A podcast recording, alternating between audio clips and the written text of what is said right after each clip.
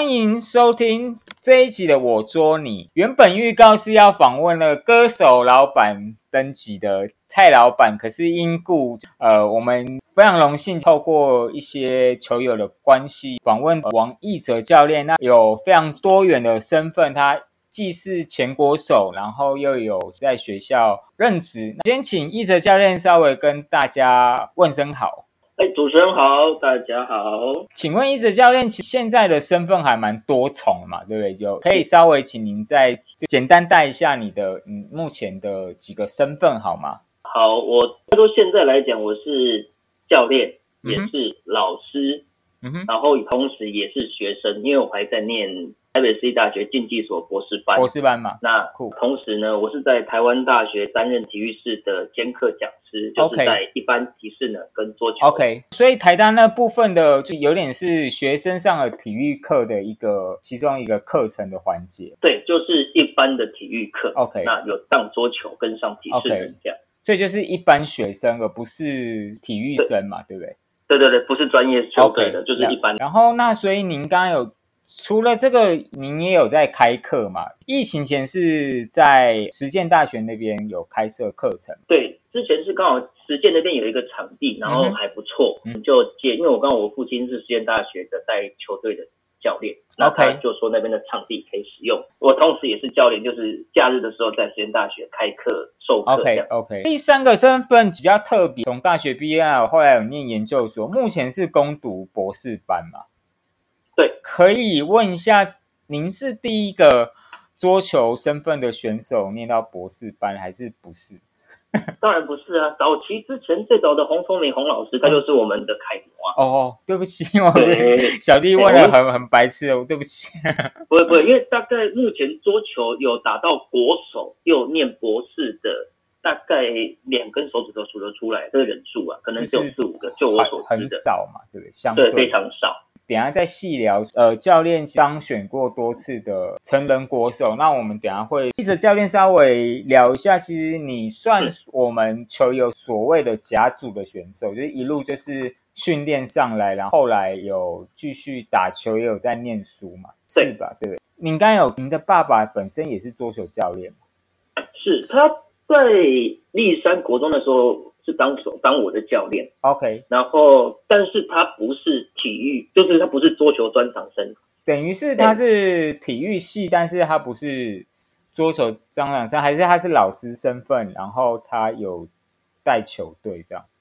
他比较特别是他原本是跑田径，然后田径跑到好像得了 A 加还 B 肝，医生叫他不能跑，所以他到大学才转。桌球是算转转专业的，他又是在体院里面，体院里面的桌球，好特别哦。对，所以他等于是那时候是学校的老师，然后一起跟另外一个黄总老师两个人去带桌球队。了解了解，可以这样说，您桌球启蒙是爸爸嘛？对不对？是。到西湖国小的时候，其实爸爸应该是在别的地方任教，好像当初我读的资料，好像当初西湖国小。并没有桌球队嘛？可以叙述一下当时的过程。简单说，就是西湖国小在我那时候念的时候，因为我妈妈是西湖国小的老师哦，了解。那对小的时候很喜欢，就从小就跟着爸爸在第三国中，跟大哥哥大姐姐一起看他们玩球。那当时西湖国小的校长刚好是爸爸以前在康宁国小的校长，就是两个是有认识的。他知道他用球队，所以就去找了彭当时的彭新伟彭校长。然后来跟他说想要组一个球队，OK，那校长也支持，所以我们就这样做了一个甄选，然后就把球队成立。对，他在我三二年级的时候成立，然后在我毕业一年之后，两年内就变回社团。哦，所以现在也是社团嘛？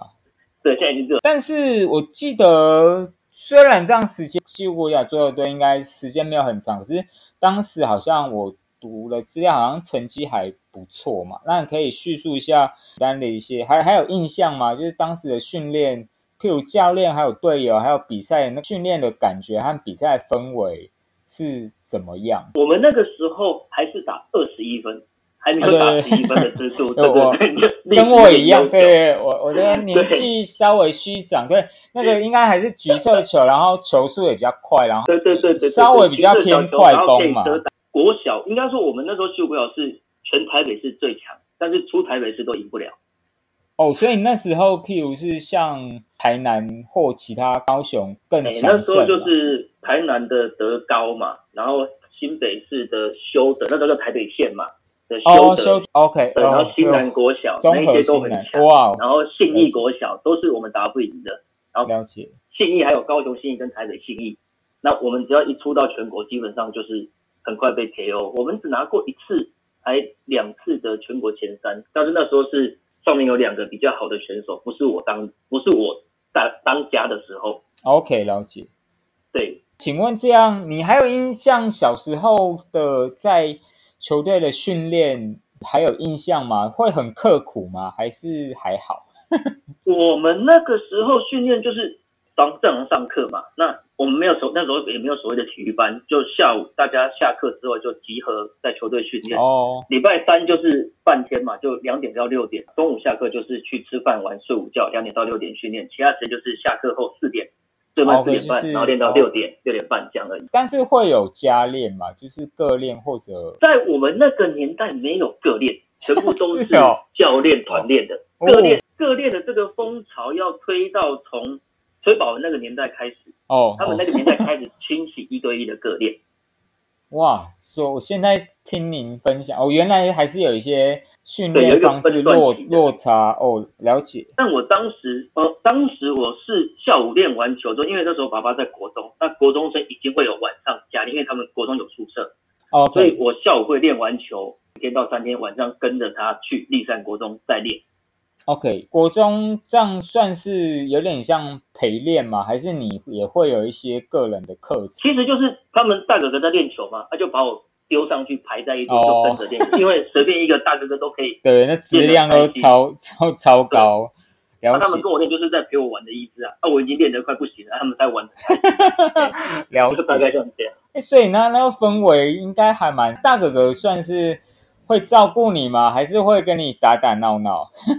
我印象是在我四年级以前，那时候可能四年前长得还比较可爱，所以看到就觉得好 弟玩，就是弟陪我玩。哦，对他啊，五。六年级开始长歪了之后，看起来比较可恶，他们就会对我比较严格哦，那那也不错，就不同的训练。后来生活中有面临到跟家人的一些算是沟通，家人父母好像都希望你可以专心念书。您当下比较希望是继续练习，可以分享一下当当时的一些抉择的状况，还有最后怎么跟家人达成共识吗？其实那个时候，当时的状态比较像是六年级要升国中，那很自然的，对国小在妈妈的学校，那国中可以到爸爸的学校，OK 那所以我就会想说，第三国中就有球队，我为什么不继续打？可是爸爸会觉得说，当时我只有台北市有名次，除了台北市从来没拿过名次，最好就是打过一次，在我毕业前国语杯单打第五名，然后也是我那一届才开始有创前八名，不然之前只有前四名有奖状，是从那一届开始，他开始前八名有奖状。那个打完之后，我爸就觉得我应该就这样而已，就不需要再花那么多时间练，因为他带了比较多年嘛，他也知道小朋友大概会怎么样。我只是跟他说，反正我国中也可以继续打，打不好再说。妈妈最后是妈妈说，啊，你自己就在国中带球队，啊，你不带自己小孩，你要带别人小孩，怎么会逻对？辑怪怪的，是吗？对，啊，这样你还在球队，那儿子就放着一起看一起过，不是可以吗？就是这样，然哦后，爸爸才同意说好，那才去。所以算是妈妈算吹边鼓成功，说服了爸爸。对对对，OK，那个人比较好奇，因为我一些也认识一些，算是因为我之前有访过访问过小球员的家长，那其实他们像他现在也应该是即将升六年级，那明年一样要面临您当时的选择，那你会怎么样？会怎么给类似这种是呃选择？如果小六升国一，你会怎么给学生还有给学生家长做这种加一组？到底是要选择继续打球，还是选择念书？你会怎么给呃建议这样子？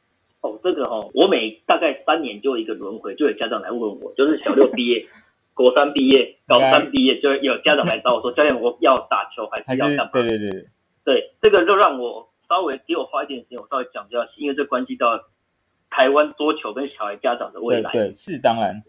对，我觉得第一个就是当他是小六到国中的时候，以现在台湾桌球的竞争程度来讲，现在北部的资源比较多，家长也比较愿意花，所以北部小孩他只要想做什么，家长陪下去，小孩都会有一定的成绩或者一定程度的的那个位置。OK，可是一定要考虑到一个很重要的，第一个小朋友是不是这一块料之外，小朋友自己本身有没有兴趣，不要把家长自己的兴趣跟爱好直接哦投注在小孩身上。对，因为我遇到很多个是家长很有信心、很积极，想说要把他推推城镇、推松山，或是推内功、推立山。哦，台北就基本上这两个大大宗嘛。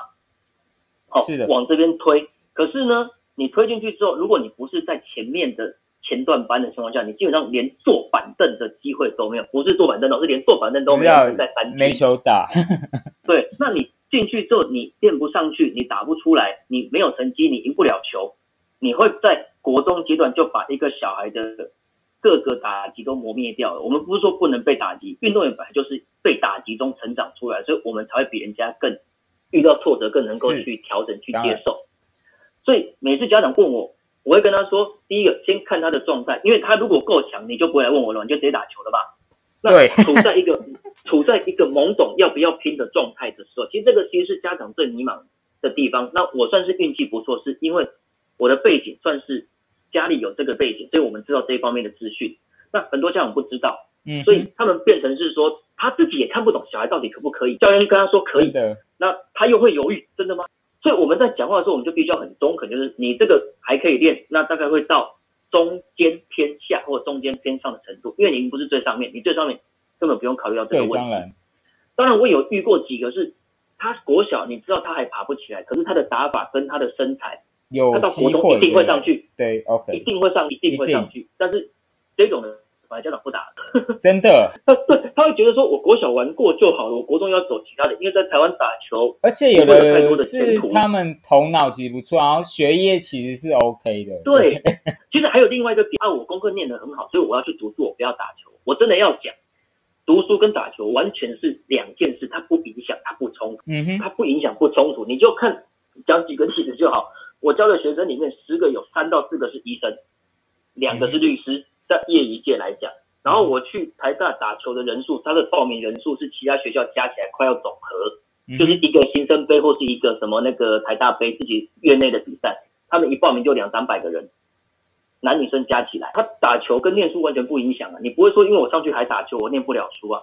重点都是你怎么去分配时间，跟你怎么去规划而已。因 OK，因为在国中以前，我认为国中以前，除非你叫超 top，就像林云儒，就像庄智渊，我们这样的，之外，超优选手。对啊，对啊，啊，你其他的选手，你正常训练、正常念书，他互不影响。可以问一下，请问有家长会带小孩给你看一下，请你评判一下，请你看一下他的状况，然后决定他的未来。就是你有被这样请求过吗？哎、常常哎、你会觉得很有压，就是 你你你的意见会左右他的人生吗？我我应该这样讲啊，哈，他们有分两种卦，有两卦的，一卦是想要直接单刀直入，就是只给你看一次，然后就问你这个小孩可不可以去哪里去哪里去哪里，就想要来上一次课，然后就想要推动我去，因为我们都有认识嘛，嗯哼，所以彼此会跟教练注意说，哎，这个选手还不错，可以观察一下。有些家长就是给我看，就是说，哎，我的小孩不错，是不是可以去哪里去哪里？哦，啊，有一些是练了一阵子，可能练了一年或两年，教练我要升国中了，你建议我去哪里？这个时候，我通常都会去根据他的状况去评估他适不适合到第一线，还是第二线，还是就算他真的不行，我说你别打了，我也会直接跟他讲。因为你不能去害到小朋友，就像你刚刚讲，我会决定他的人生，但我不应该决定他的人生。对，啊，他的人生应该是由他跟他家长去决定的。是那我只会给出我认为比较中肯的建议，告诉他可以怎么做不。过听起来压力还是有的欸，有些因为我不是说桌球，是有些家长或者人，其实他是希望你，他已经有想法，但是他希望别人验证他的，就有点像背书这样子。对，有些家长就是最喜欢他已经有想法之后呢，他故意来套你想法。对对对通常这一种的，他的意图很明显的，我就会故意跟他讲不一样。哎，就是说，哎，你看你想的跟我想的不一样哦，那你自己考虑好哦。这也是一个方法了。之前一直教练刚刚有讲的这种，因为你看很多，可是不见得你的想法就等于是他们的想法，最后还是要球员和家长自己去评估。就像你刚您当初抉择的做一些考量。那你刚刚讲的，我帮他们做决定或干嘛的时候，他们家长也会有其他的想法。那我最常遇到的状况两种，第一个是他一开始告诉我他想要怎么做的时候，我用了很多的力气去帮忙，结果得到反馈。对，然后第二个就是 我会跟他讲说，你要这样走可以，但是你前提是你一二三四五什么要做到，达到这样的条件跟，但是他可能没有达到耶。对，他一开始说好，我会，我会，我会，真的帮他弄到，他也做不到。了解，这个还蛮两难。所以，所以后来变成是说，我都会先告诉他们。要走这样的路不是不行，就像人家都说啊，可不可以像你一样又打球又念书又怎么样？我说可以啊，但是你要满满足什么什么一二三四什么条件啊？我在训练的时候我会怎么做？那我不训练的时候我会怎么做？你有个孩子有没有办法这样子？如果没有办法，其实真的不要这么累。嗯，真的。然后我也可以跟他举例说，你想要像庄志渊那样，我教你庄志渊怎么做，他大概的训练方式，林云如大概训练方式，或者谁的人，因为我们都认识嘛，大概就了解他们的训练模式，人家是怎么做的。那你再来说，你要跟他一样，你要没有符合到一样的价值？这个都是会直接让家长不要说打脸，而是告诉他们实际的状况的。对，了解。谢谢教练，是蛮有点严肃，但是其实蛮多小球员家长或球员本身其实应该蛮有帮助。确实是可以思考看看的，我真的真的。高中后来你你，请问您高中是念哪边？然后后来嗯，上大学又面临一次抉择，可以。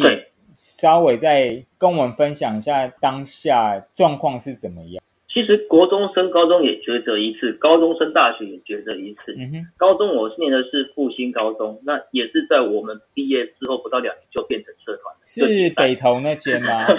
对对对，北投复兴高中。是国中结束之后也是。那个时候建中有来挖角，就是我们这一批，因为我们在国赛时候拿了全中英冠军。嗯哼。然后呢，建中的老师有来想挖我们去整批去建中。哦，啊，后来考量到的是说建中那边的，我记得那时候是考虑到他们的训练的教练，因为他们本来老师的意思是要连我爸都一起过去，而我爸爸在地上好好，他不会动嘛。他动了的话，就从老师变教练，那个身份也怪怪的。对，是蛮大落差。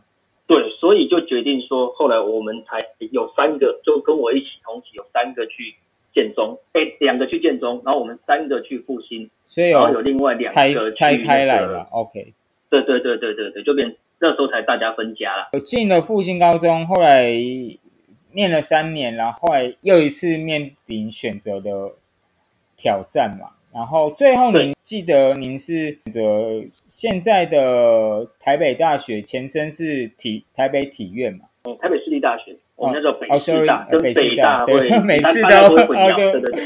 我其实要讲 市大，但是我讲错，台北市立大学对啊。不过那时候您当时念的应该还是前身是台北体院，对，那叫北体。OK。那其实当下也是跟升高中一样，您其实有一些选择嘛。那为什么你最后选择是北体？因为当时是说我们有一个叫做全中运打进的话，会有一个保送考。OK，那保送考就是可以选择说你要去学校有开缺的学校，你就可以去啊。当时台大有开政治系。OK，对，所以所以大概是这样。那就想说，那是不是可以就好像认为说，那我是不是可以就不打球了？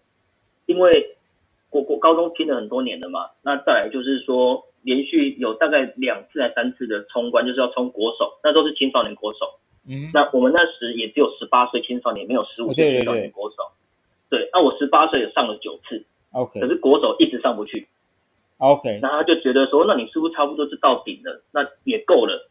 哦，那我就觉得说，当时就两个信念呢，第一个就是我觉得我应该有可以上国手的机会。我不是说稳上，但有机会，因为大概就是后段班九到十二名都有机会上。然后另外一个那时候很强烈的一个很强烈的一个念头，就是我要证明不会不是球员才会当一个好教练。你只要懂球，你愿意付出，你也是一个好教练。就是在替我父亲争取一个不一定要会打球才会教球的这个概念。OK，了解。所以我就跟他讲说，那你给我一年的时间试试看。我先去北体一年，那我如果再没有打上国手，那我们乖乖回来念书嘛。其实有有一部分是讨厌念书的啦。另外也是跟这个稍微有关系，高三那一年其实对你蛮重要，就是您第一次去广中国广州集训嘛，然后那那集训完好像就有面临到成人国手选拔，然后但是好像那一次回来直接的那个选拔好像没有直接上市嘛，哎，没有，是应该是说我高中那一年先去集训完了，我就毕业了，OK 所以是接上去的。OK 那当时是在去，其实，在去广州之前，我们在高中就有去过正定，河北正定，就是那个他们的闭关训练基地嘛。OK 那他们平时没有闭关，就是都给外国人在那边训练。那时候就有先去过正定，OK，那也后来那次练的其实我觉得还不错，嗯可是回来之后还是没有上国手。那是后来再去了广州之后，那到大学就是刚上大学，刚进去了，九月份刚进去，然后呢，我之前就是下学期就已经在广州了嘛，四月份的时候开，但四月份开始在广州，然后到暑假结束完开学回来登记注册，就是注册入学之后再去，嗯然后到那一个月年底上来，我就直接上国手，而且是第一轮哦了解。的资料稍微 就是漏掉了，去另外一个训练闭关训练基地的那那一段嘛，对对对对，了解。可是你你觉得这样的，就不管去哪边，在中国训练，你觉得主要的帮助是什么？还有你觉得，因为我之前有访问呃销售手保文，然后他其实也给我讲了一些他们那边训练的模式，还有一些冲击。那你觉得那边的帮助还有冲击是什么？呃，他其实那时候第一次去山东是我带他去的啦，嗯哼，哦，然后 对，那是后面的事情，所以对我后面有一阵子也去过山东，我高中的时候去过山东，就是烟台那个地方啊。他们那时候第一次去的，他们那一批人刚好是我最大，我带等于是 我是小教练带那一群小朋友去，对对对。然。后其实，在广东那边最主要就是两件事情嘛，你就只有训练跟训练，跟训练，就没有别的事情。因为其实我觉得在那边最好的事情就是说，我在台湾，当时我高中、大学的时候，大学生嘛比较自由，所以你可能会有很多的外物，比如说去出去玩乐啊，出去，对啊，可能谈感情啊，交女朋友啊，或者是要跟那个交球啊，就是你大学都有一部分都教你交球，OK，就会很多的不同的生活。可是你去到那边去，因为你到那里，第一个你人生地不熟，那再来你的目标很明确，就是我是要来训练的，因为不然我缴费花花这么多钱，跑这么远，你就会比较容易静得下心来，是沉醉于做一件你很想做的事情。OK，所以我觉得在那边训练，第一个是，毕竟中国确实就是比我们强很多，嗯哼，那强很多的情况之下，你到那边，你任何一个技术，任何一个动作，就好像甲组看到乙组点你一下，乙组就通了，概念很像。我当时已经是在国内至少青少年在前四、前五的人，可是我去到那边，我就是排到后边去的。OK，那讲一个有趣的，就是当时我第一次到广东的时候，我跟林高远是一起训练的。哇 真的哦，林高远超小吧是在林高远跟我一起是在广东的二军，他那时候才十三十四岁。对啊，哦，好酷然后哦那，个周启豪是在帮我们捡球的，就是年纪更小吧，哦，对对对，他是在那边捡球的。然后晚上我还会叫他过来拉球给我罚，那我一起 好有趣。周宇那那个也是时期的嘛，他们那时候我都是比我小一时期，我跟马龙是同一期的。了解对，所以哦那个时候去训练，就是我他们也有制度分的很明显嘛。我在 A 我进去的时候，它是属于 A 段、B 段，还有集训班。哦，然后我先从 B 段班开始，就是所谓的二军。二军开始练习，那他们练习是一个礼拜，那时候的制度比较竞争，因为他们在选人要去进国家队，所以每周的六会打一个巡回赛，就是大循环。嗯哼，然后周六打完，早上打完，下午打完之后，不管输赢，先跑一万公尺，好可怕，就是礼拜六下午一定一个长跑一万公尺。那跑完就以你如果是 B 组的前两名，你就升到 A 组去练；A 组的后两名就降到 B 组来。那 B 组的后两名就降到集训队，集训队的前两名就升到 B 组。哦，好好他是这样子一好直在淘汰就力哦很竞争。对啊，所以我第一次去我是打在 B 组的中后段，可是我一开始去的时候是因为我把 B 组的，就是包括林高远跟另外一个，我都称他们左右护法，一个左手一个右手嘛。嗯我一开始是进去，教练要试我的实力，就派这两个跟我打比赛，就是只打一场，然后两个都彼此都不熟。他跟我说这是 B 组两个最弱的，结果我后来一问是 B 组两个最强的。故意的。哦对，然后这两个我都赢了，重点是我那时候都赢了，所以他才让我留在 B 组训练。B 组就已经有很多种了，有左手，有右手，有直板，有削球，有有颗粒多元嘛。就是就是八个人、十个人、十个人，差不多有六种打 哦，所以那个时候我第一次打是打在中段，没有掉下去。然后我打到第三个礼拜、第四周开始，我冲了一次前二名，哇然，后我就上了 A 组。结果上了 A 组之后呢，全部都是怪物。那 A 组有谁啊？好奇可以问吗？那个时候，呃，如果有听过一个是大张超，就是现在还在国家诶从国家队下来大张超，然后还有一个也是进过国家队下来叫金义雄。OK，哦，这个通常大家都比较不熟悉啊，大张超是大家比较听过的。嗯哼，对，然后那个时候广东队的李静、高礼德这两个，还有梁祝文也会一起来练习。嗯哼，对，因为广东跟香港是关系友好，那他们就会开放他们过来练习，所以有时候遇到广，包含那个时候那个现在的黄胜廷，我那时候也是跟他一起训练哇，关系也不错。然后江天一、唐鹏他们都是，哦，哇，对对对对对，都是跟他们一起这样训练的，在那个地方。后来我上到一军的时候，那个真的是夸张到，反正我拉球他们随便防，他们拉球定点拉我都防不住，所以他们就知道说这个小台湾就太冲了，防不到。好就不要说，就不要说打全台，我真的是第一次很无助，就是这样。我一发球，他想给我拉就给我拉，他不给我拉他就把我控制，然后我就被爆冲。他一发球我就喷掉，他不然好不容易接近就是小半高被人家抢抢攻。这感觉是像我们这种业余，然后碰到甲组的无力感的，就就是就是这个感觉啊，就是这个感觉。所以他们跟我练到就是觉得啊，今天排要跟你练了，因为我们有一个那个训练时间表嘛。他、今天跟你有，好吧，那我陪你练球。对，我就把我就可以正手拉拉拉，我就只我就只会拉只会跑嘛，那我就拉拉拉可以连续拉一个多小时，然后累了就反手对一下，但是他们就不拉，他们就全部都放给我练。那也很感谢那个时候，可能他们也看到我很认真，虽然球很差，但是至少很认真在努力，所以他们看到我还会愿意陪我练一下。真的，那对，那 然后就很简单嘛，那个礼拜的排名赛我一定就掉下去啊。呃，但是这个因为太可怕了，对，但我就会觉得，哎，这样练我进步超快的啊，所以我一下去我就再练一个礼拜，我就再冲上去啊。然后他们说你怎么又来了？我说哎，我打仗来了。这样这很很有趣的一个。可是台湾好像是不是因为我们的素材真的不太可能像他们，就是没有这么大的冲击，对不对？我们第一个，我们的人数没办法到那么多，嗯哼，然后再来就是，其实训练那时候大家一起训练的情况之下，教练光顾基本的能力，尤其以国中、高中那个时候程度来讲，好的就在前面嘛，啊，差的在后中段的，或是差的在后面一点点，他其实训练上会有落差，所以好的会跟好的练，差不多会跟差不多的练，才练得到球。那会不会像中国那边因为人很多，而且他们进来都在省队里面的，省队里面都是有一定等级的，嗯哼，就是精英中再分精英的那一种，所以它势必是有差异性。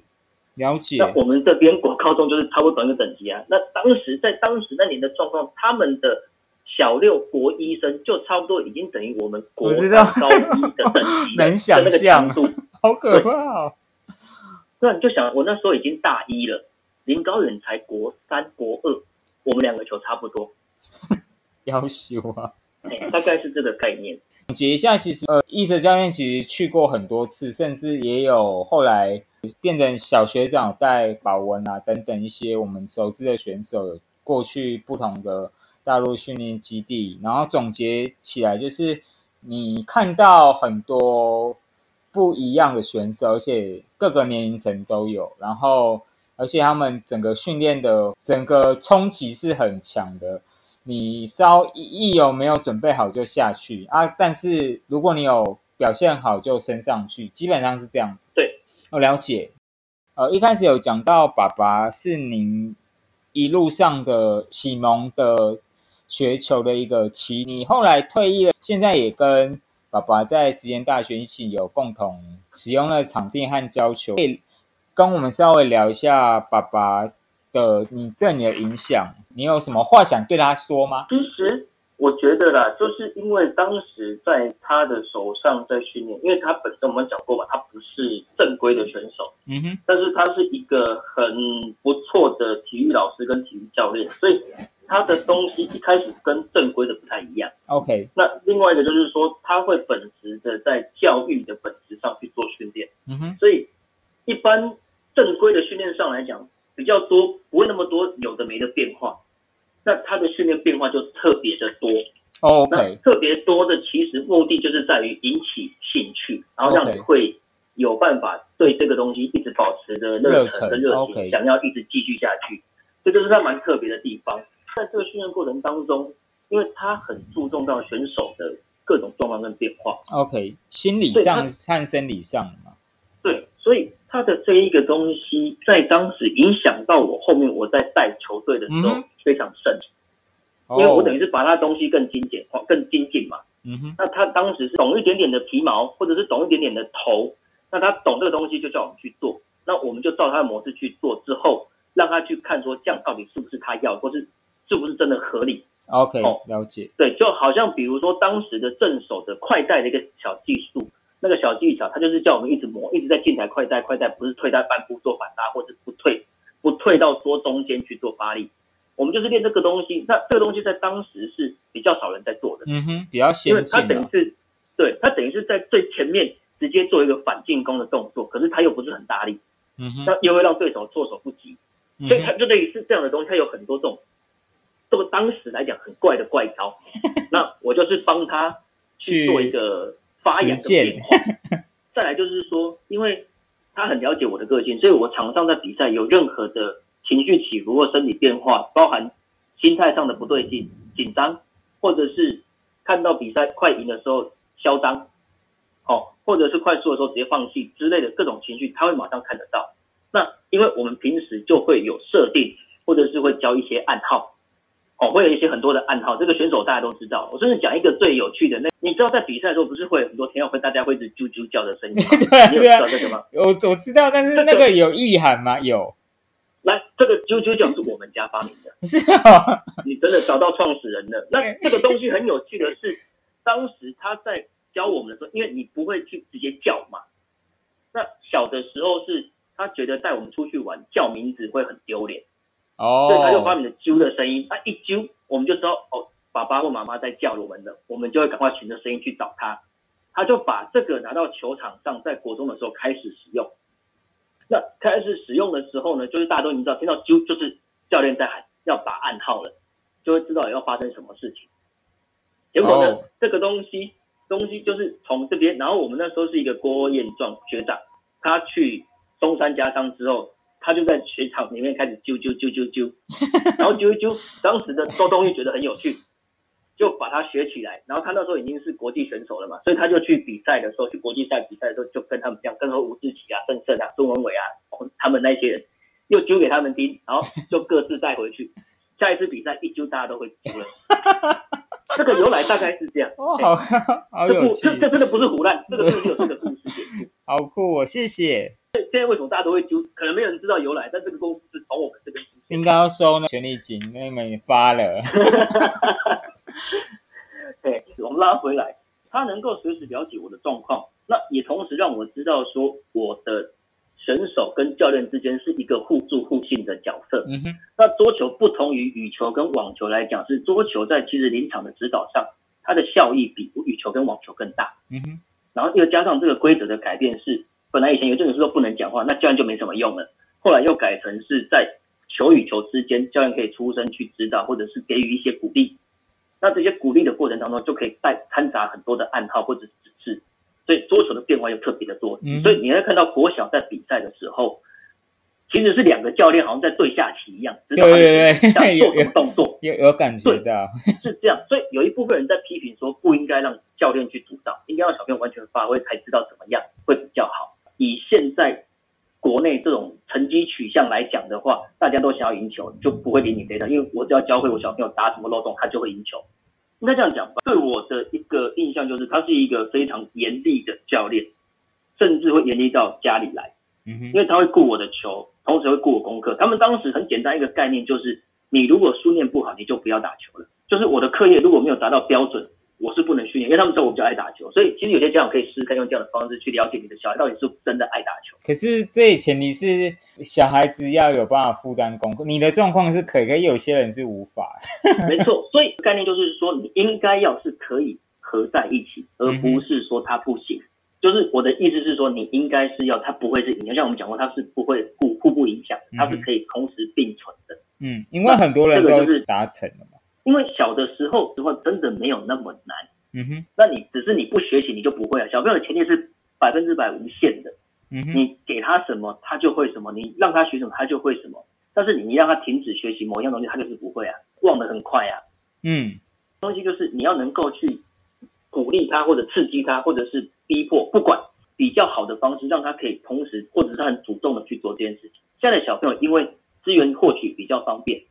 所以他们反而在这个过程当中会少掉了主动跟自律性，不会像我们以前会比较主动去争取某些东西，因为现在各种东西都太方便了，嗯哼，包含资源、包含资讯、包含一些其他消息，他们都很方便的能够得到，所以他们会很会很自然的忽略掉，很要很努力才有办法维持住这样的这一些概念，所以变成说，在一个教练来讲，他必须要能够去帮助。选手做到这些东西，那当时我的父亲就是他在这过程当中不断的去告诉我，做一个选手该有什么样子。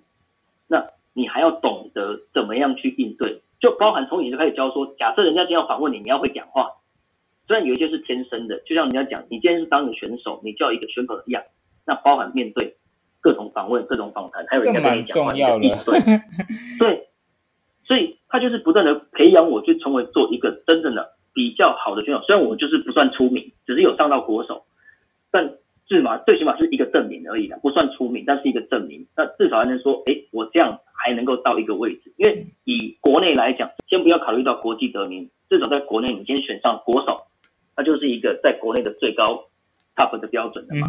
对，所以他当时我后来会继续拼，也是因为我觉得他努力这么久，我也努力这么久，我应该要替他争一口。你想对。一起达到一个高度和一个目标嘛？对，即便自自己出国训练之后，发现其实他能够给我技术上的成分不多了。嗯哼，但是有他在就安心。这个就跟志渊后面，志渊哥后面一定要做的那个教练教练他妈妈一样。当然的，他是一个安心。他们是一个 team。对对，你不要说什么哦，他又不会教什么，没有，今天就是有他，他有办法知道他在做什么就够了。对，我们要的选手教的是一个能够。应该说，教练要做就是能够让选手稳定的发挥，跟适时关键时刻给的一个很致命的或是很关键的得分手段，那就好了。中间本来就是应该选手自己去努力呀。是啊。那选手选手不断制造努力跟空档，让教练有空间可以去做发挥。呃，也谢谢一哲教练这次非常精彩的分享。我们还有很多问题，那我们留待下一次的。节目我们继续问一泽教练，那我们这次先这样子，谢谢一泽教练访问，谢谢。好，谢谢大家，谢谢主持人。